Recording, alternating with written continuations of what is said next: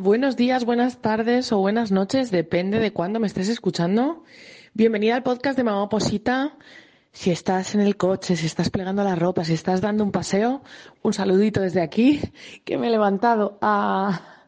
Bueno, no me levanto muy pronto tampoco, pero bueno, son ahora las nueve y veinte de la mañana y como el bebé sigue durmiendo, digo, voy a aprovechar para grabar el podcast porque en esto consiste la maternidad, en exprimir cada segundo que el niño está durmiendo, que luego te dicen, oye nena, pero, pero duerme cuando el niño duerma. Ya, señora, no puedo, ¿sabes? A lo mejor se me duerme en el Mercadona y pues no puedo dormir en el Mercadona, cosas que pasan.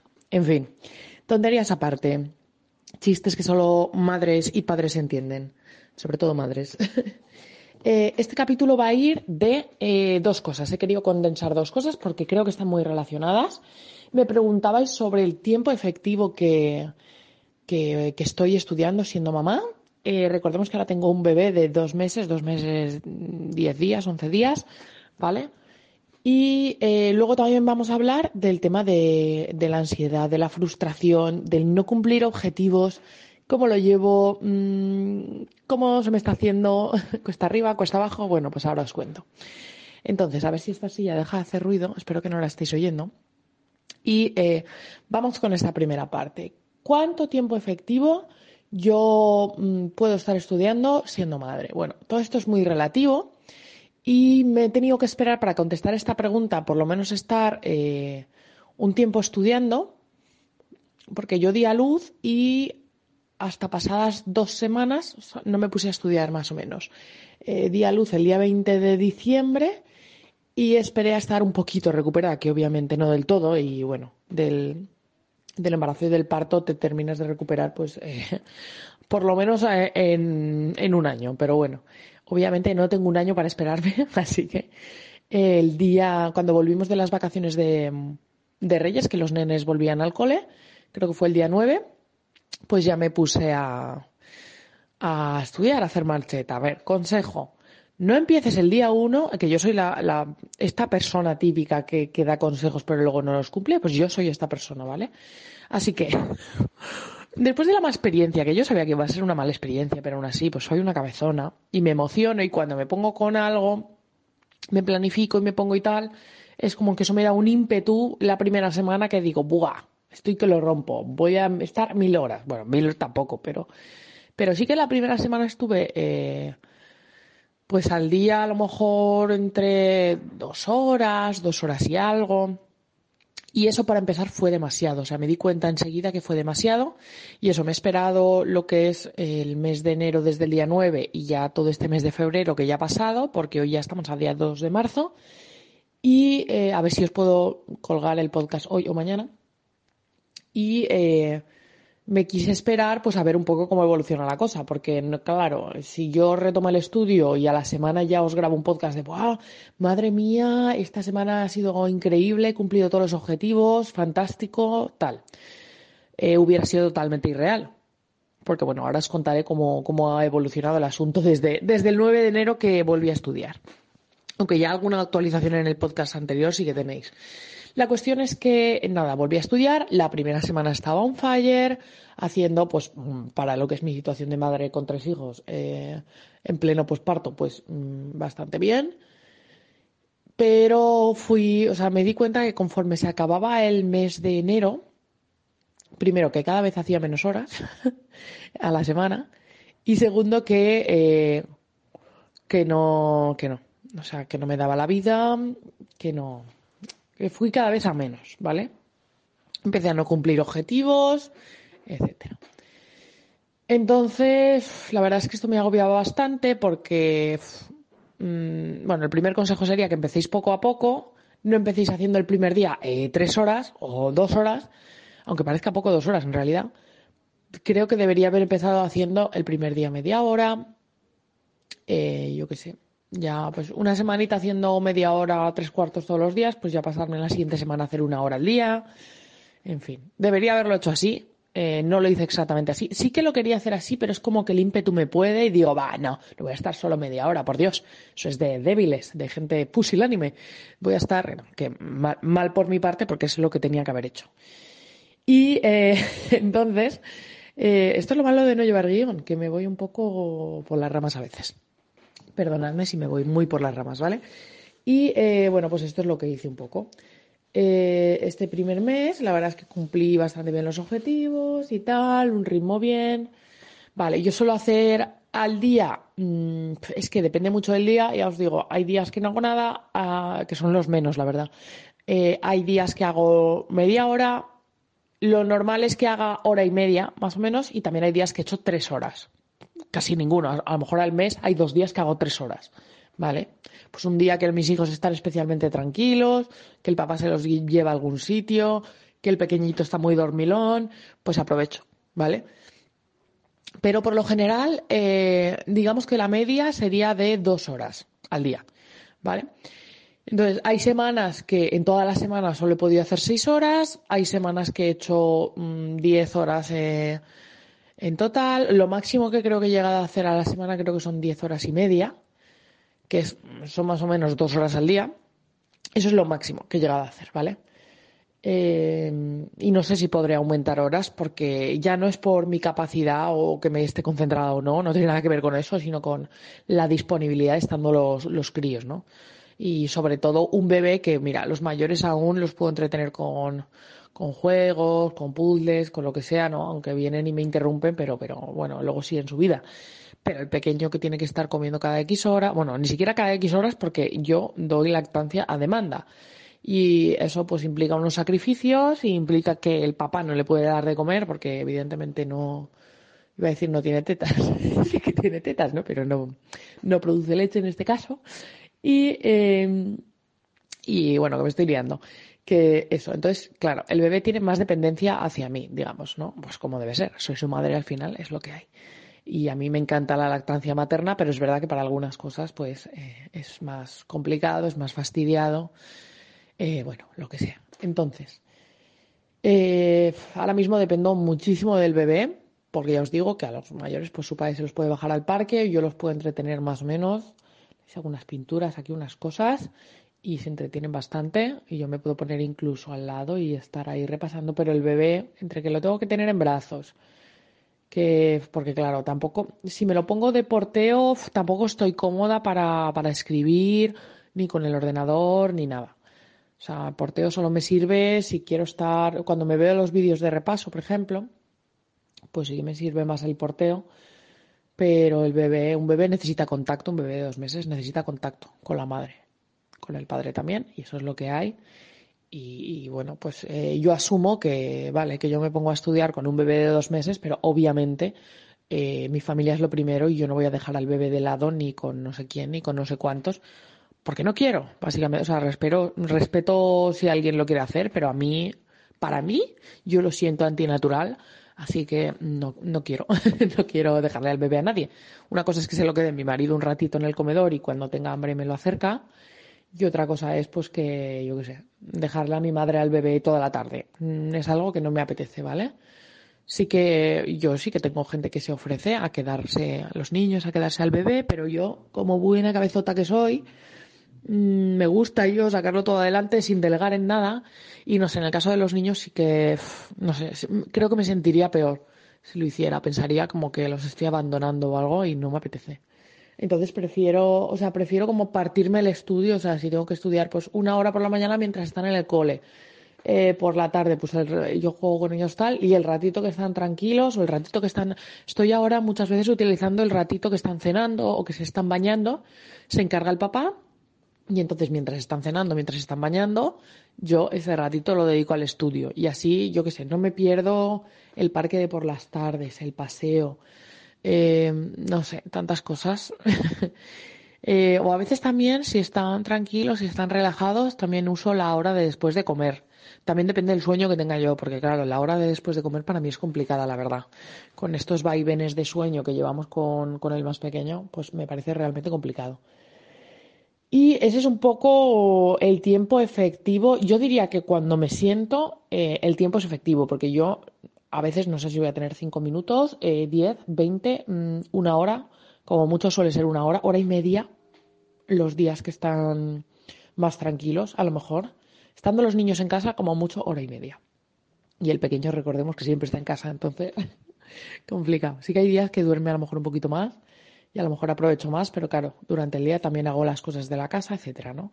Entonces yo normalmente hago como me levanto, digamos, sobre las nueve, que mi marido se encarga, gracias a Dios, de llevar a los niños al colegio, porque yo estoy hecha polvo de pasar la noche con, con el pequeño, porque claro, al final, eh, pues con la teta te ocupas tú toda la noche prácticamente, a no ser que sean cambios de pañales y eso sí compartimos, o si un día está más molesto, tal, sí que mi marido está ahí y tal, pero, pero si no, pues las los despertares me los como yo y bueno, pues eso es así, es una cosa que es así, entonces no podemos hacer nada.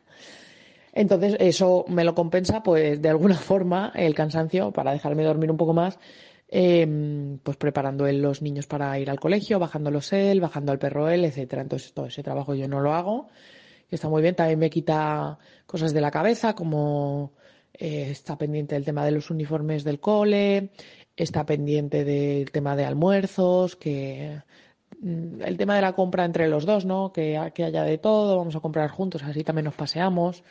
Eh, pero bueno, intentado también disfrutar un poco de esta etapa en casa que estamos los dos, que la verdad es que es un privilegio. Algunas me escribís diciendo, Ana, es que estoy, mira, no tengo hijos, pero, o sí tengo hijos, peor aún, pero estoy entre el trabajo y las oposiciones, es que no me da la vida. Y es que, vamos, es que os creo porque yo eh, me siento, entre comillas, una privilegiada porque al final estoy de baja, que a ver, es una baja de maternidad, no es una baja que me he cogido fingiendo nada ni haciendo no sé qué, no, es una baja de maternidad que yo estoy eh, 100% pendiente de mi bebé, pero es verdad que me permite, por lo menos en lo que es encarga mental, me permite eh, tener un hueco quizá un poco más grande en mi cerebro para las oposiciones, porque estoy, estoy en el bebé, y en las oposiciones. No estoy en bebé, trabajo, oposiciones. O sea, el trabajo creo que es un punto más de complicación. O sea, para las que, por ejemplo, os acabáis de incorporar después de una maternidad, eh, que a mí me tocaría incorporarme, ojo, ojo, cuidado, eh, el 11 de abril. Pero como lo mío era una sustitución y ya se acabó y he vuelto a la bolsa, a pesar de que sí que tengo la baja de maternidad, eh, yo estoy desactivada en la bolsa, entonces puedo no trabajar si no quiero, ¿vale? Otra cosa es que mm, económicamente sea viable o no, ¿no? Pero, pero voy a tener esa suerte. Pero bueno, lo que decía, para las que sois mamás o papás que acabáis de volver y, jolín, cuando vuelves, eh, el bebé que tiene cuatro o cinco meses, depende si te coges lactancia tal, eh, sigue siendo un bebé. O sea, eso sí que lo admiro yo muchísimo, que no quiere decir que, que yo no esté orgullosa de mí misma, por supuesto que sí, pero bueno, yo siempre mujeres siempre con el síndrome del impostor y siempre auto boicoteándonos porque es lo que nos caracteriza en la vida. De verdad, qué desastre. Y em, lo que está diciendo, que yo admiro mucho a la gente que vuelve al trabajo y eh, con un bebé de 5, de 6 meses, de 7 meses, de 8 meses, me da igual. O sea, todos los bebés más pequeños de un año y bueno, es que hasta que entran en el alcohol, en realidad hasta los 3 años, es que para mí son bebés, bebés que andan o bebés que no andan, pero da igual dan muchísimo trabajo, o sea, requieren muchísima atención y conjugar eso con el trabajo y con la oposición, o sea, me parece... Bueno, yo lo he vivido y me parece casi misión imposible, eso es la realidad. Así que mucho ánimo a todas las que estáis en esa tesitura y las que estáis solo, solo ¿sabes? Eh, bueno, trabajando y opositando al mismo tiempo. Jolín, es que un trabajo de jornada completa es lo que hace la gente y la gente no hace nada más. O sea, la gente hace eso y ya está muerta, manta. Y nuestro trabajo psicológicamente es muy demandante también. Y ya os cuento también, habrá el caso de gente, como fue mi caso en su momento, que esté en otros trabajos con horarios mucho peores, eh, horribles, eh, encima pues pasándolo mal porque no es el trabajo que quieren, intentando positar para tener algo mm, que, que, realmente les llene, ¿no? que un trabajo que realmente lo disfruten, que les guste y, eh, y se pasa muy mal, ¿no? Opositando en esa tesitura, que también he estado en esa tesitura. O sea, todo esto que os digo es porque yo lo he vivido y sé lo que es también. Entonces es muy duro en cualquiera de las opciones. Incluso una persona que solo se dedica a opositar 24-7 en su casa, típico estudiante de magisterio que acaba de salir o tal, y, que aún pues estás en casa de tus padres o, bueno, tienes otra persona que te puede mantener en ese momento y te lo puedes permitir, también eso es muy duro, porque dedicarte 100% a una oposición es que como te salga mal, es una liada, porque es que, te va... es que es horrible, de verdad. Eh, eso no lo he vivido, ¿ves? Pero, pero me lo puedo imaginar que también creo que puede ser bastante estresante porque además ahí en casa todo el día, solo dependiendo de eso, también a mí me agobiaría un poco, la verdad. Entonces, estés en la situación que estés, poquet a poquet, que decimos los valencianos, poquito a poquito, ¿vale? Pasito a pasito, eh, primero la A, luego la B, primero 30 minutos, luego una hora y hasta lo que puedas. Y yo, ¿qué hago dos horas al día? Pues para mí es un triunfo. Para mí es un triunfo con la vida que llevo y con los hijos que tengo. Y esto es así. Y eh, yo ya os he dicho mil millones de veces que lo que tengo clarísimo es que no voy a hipotecar mi vida para eh, mm, pues para sacar una oposición, porque ya en la anterior oposición, y, os invito a que os vayáis a escuchar eh, mi experiencia de la oposición anterior, que la tenéis aquí en podcast también, creo que es muy representativa, o sea, además la grabé, creo que súper enfadada, entonces luego ya hice otro podcast como de reflexión, pero, pero al final acabas enfadada, acabas súper frustrada porque dices, o sea, me he tirado yo 200.000 horas, eh, me he quitado de mis hijos, me he quitado esto, me he quitado lo otro. Pues el consejo, amiga mía, amigo mío, es que no que no te quites nada, pero que no te quites nada que sea importante, ¿vale? De lo que te puedas realmente arrepentir. Yo, mm, si me puedo ir a pasear con mis hijos, pues si de siete días que tienen la semana me voy seis a pasear, a lo mejor hay uno que me quedo estudiando porque ese día, pues digo, va, hoy tal. Pero que no sea la norma, ¿vale? Que no sea que todos los días te quedes estudiando. Intenta dedicar horas que, que para ellos sean muertas, si tienes hijos, ¿vale? Em, no sé. Incluso yo a veces eh, estoy tumbada con ellos en el sofá y me cojo los apuntes un rato y me pongo a leer como el que se pone a leer un libro y, no pasa nada, ¿eh? Quiero decir, eh, pues estar así no es que los estés desatendiendo ni, ni muchísimo menos. Bueno, eso por la parte de tiempo productivo, que ya llevo mucho rato hablando. Y luego, yo creo que también mm, hemos hablado en este podcast también alguna vez de eh, aunque no sea aunque no fuera el objetivo en sí del podcast que estaba grabando en ese momento, pero de pasada siempre se habla de frustración, siempre se habla de ansiedad. Yo soy una persona muy cabezota, eh, muy de hacerme listas, muy de hacerme plannings, muy de eh, intentar cumplir objetivos sí o sí. Y tenemos que aprender a hacernos un poco más flexible, y lo digo en plural porque yo tengo que aprender también, porque es que hasta ayer, cabezona, eh, digo, voy a acabar el mes, por mis narices con los objetivos cumplidos, aunque pues ayer me pasé, ayer no, antes de ayer me pasé un día bastante heavy eh, haciendo muchos repasos que llevaba retraso con los repasos, bueno, llevaba retraso con los temas y luego pues se me había retrasado todo. Y yo quería empezar el mes de marzo por mi cabezonería con eh, pues los temas que yo había pensado para empezar en el mes de marzo, que al final lo he conseguido, pero creo que lo estoy gestionando mal. O sea, creo que tengo que gestionar el no llegar a los objetivos. Eh, lo que pasa es que luego en mi cabeza digo, guau, es que luego vienen Pascuas. Y bueno, y antes de Pascuas aquí en Valencia tenemos las fallas. Y me quitan el ritmo de cole y tal de los niños y para mí se hace más complicado estudiar porque ya no tengo ese rato que están en el cole y yo ya no lo puedo aprovechar. Entonces, claro, las vacaciones, pues que si te vas aquí, te vas allá, sales más se me hace más complicado estudiar y entonces pensando en eso digo, jolín, es que si ya en febrero no estoy cumpliendo planificación, en marzo y en abril esto va a ser una risa, ¿sabes? Y efectivamente, pues chica, va a ser una risa. Es que tengo, tengo que tengo que hacer un no sé cómo se dice cuando repites mucho interiormente una frase, ¿vale? Oye, Ana, no pasa nada, no pasa nada. Que luego digo, Ana, sí que pasa, pero, pero intentar hacer la planificación, eh, lo que me ha ido muy bien a mí y que sí que os recomiendo es dejar días vacíos de planificación, los días de por si acaso. Lo mejor sería en realidad dejar un día a la semana por si acaso, eh, como de mm, un día en blanco para todo lo que llevas de retraso, ¿vale? Que yo antes lo hacía los viernes.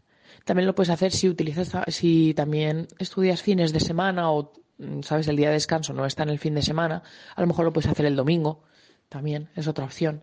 Eso creo que es muy interesante.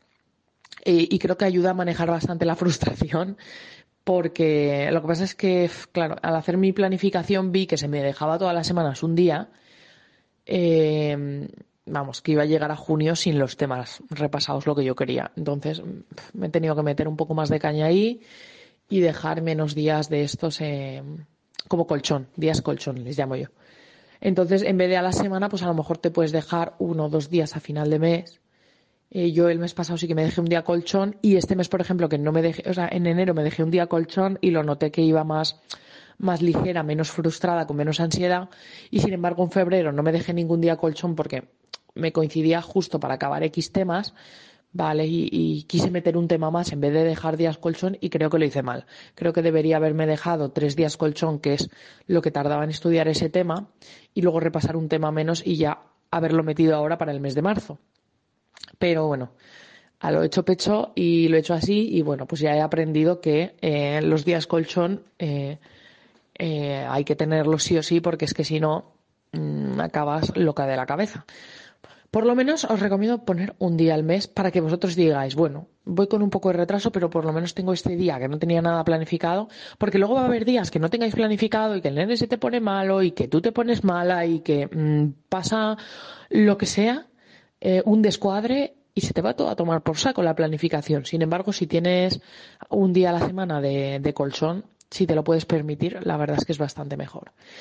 Y yo, bueno, por, eh, voy por 13 temas eh, bueno, estoy con el tema número, que sería número 14. Yo quiero llevar 25 temas en total. Eh, la oposición de biología y geología son 75 temas. Entonces, rezando para que caiga uno de los temas que me estudie, la verdad. Hay bastante probabilidad, hay más de, creo que era un 98 con algo por ciento de probabilidad, con cinco bolitas. Lo digo porque hay otros sitios que van a sacar cuatro bolitas. Con cinco bolitas creo que es un 98% de probabilidad y pico, si no me equivoco. Y bueno, pues esperando no tener tan mala suerte, que ya la tuve un año, que me estudié más o menos los mismos temas y no me cayó ninguno. Espero no tener tan mala suerte como ese año. Pero bueno, yo qué sé, todo puede ser. Y nada, pues cómo manejamos la frustración. Eh, os recomiendo también intentar guardar, y sé que es complicado, ¿eh? yo misma me doy cuenta. Eh, yo qué sé, leer algo de deporte, hacer algo que os guste, que os relaje. A mí me gusta mucho, por ejemplo, es una tontería, ¿eh? Pero yo mi ratito de desconexión muchas veces es el ratito que me estoy duchando y me pongo relatos de asesinatos. Yo es que soy un poco creepy, ¿sabéis? Pero bueno, que tú puedes tener, yo qué sé, o ratitos de lectura cuando me bajo con los niños al parque, ellos están ahí jugando tranquilamente con mi marido y tal y el perro y no sé cuántas. Y el niño, el bebé en el carrito, la verdad que va muy relajado y se suele dormir. Entonces yo siempre me llevo un libro que me guste y aprovecho para leer un rato y ahí al solecito y creo que es un rato de desconexión muy bueno. Ahora que va a hacer mejor tiempo, pues bajarte a tomar una cervecita, una Coca-Colita, unas bravas con con tus amigos, con tus amigas, esas cenas de desconexión con otros matrimonios o esos domingos al sol que los niños están en el campo jugando. A mí, vamos, para mí eso me sabe a gloria. Eh, sé que si sacrificara eso por estudiar más ese domingo o si sacrificara este ratito de lectura en el parque por estar aquí en mi casa media hora más estudiando, creo que sería contraproducente, me generaría más ansiedad, me generaría más frustración, es que estoy segura porque digo, estaría pensando, encima que me pierdo esto, no me está cundiendo, es que estaría pensando eso segura, entonces yo avanzo lenta, pero avanzo segura, eh, avanzo lo que puedo, con, sin días colchón, Mm, tratando la frustración y la ansiedad como puedo, porque sí, a mí me genera mucha frustración y me genera mucha ansiedad no cumplir objetivos, porque digo, es que si no cumplo este objetivo, esto se me retrasa, si esto se me retrasa, lo otro se retrasa, voy a llegar a junio y no voy a tener hecho todo lo que quería. Bueno, yo creo que tampoco existe la perfección. Entonces, cuantas más eh, vueltas le dé al temario mejor, cuantos más repasos haga mejor, cuantos, cuanto mejor resuma los temas, cuanto mejor, más atenta esté, mejor, sí, pero tampoco me quiero obsesionar porque yo qué sé, es que puede pasar cualquier cosa. Desde lo que os digo, que llegues al examen y que no te salga bolita, que te la tengas que inventar, os recomiendo que no os vayáis. si no sale bolita, no os levantáis y os vayáis. Intentad algo, lo que sea, ¿vale? Em, tengo pendiente hacer también, que yo quería haberla hecho yo en mi mente de perfección los fines de semana, los iba a tener libres, entonces digo, bueno, pues algún rato de algún fin de semana cogeré y me pondré con la unidad didáctica, porque aquí en Valencia solo presentamos una unidad didáctica, que en realidad es coger de lo que ya tenía hecho y un poco pues mejorar y adaptar a lo que nos piden este año. Pues ni eso he sido capaz de hacer, porque los fines de semana los he estado utilizando también como colchón porque no llegaba. ¿Vale? Entonces, eh, después de mi experiencia, pues eh, yo tenía mm, prefijado que tardo tres días en subrayar, leer, esquematizar y tal un tema. Eh, estoy viendo que en cuatro días eh, iría mejor, iría más relajada. Lo que pasa es que si ahora me pongo todos los temas en cuatro días, pues llegaría a junio sin la mitad hecho. Entonces, eh, yo quiero tener el mes de mayo, o sea, como mes y medio, mes de mayo y medio junio de repasos.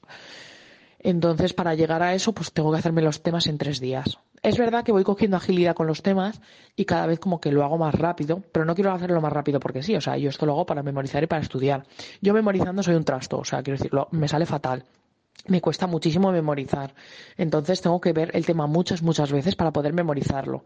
Entonces mi objetivo ahora es dar los mayores repasos posible. Estoy siguiendo un sistema de arrastre más o menos que me he inventado yo, eh, con lo que a mí me viene bien.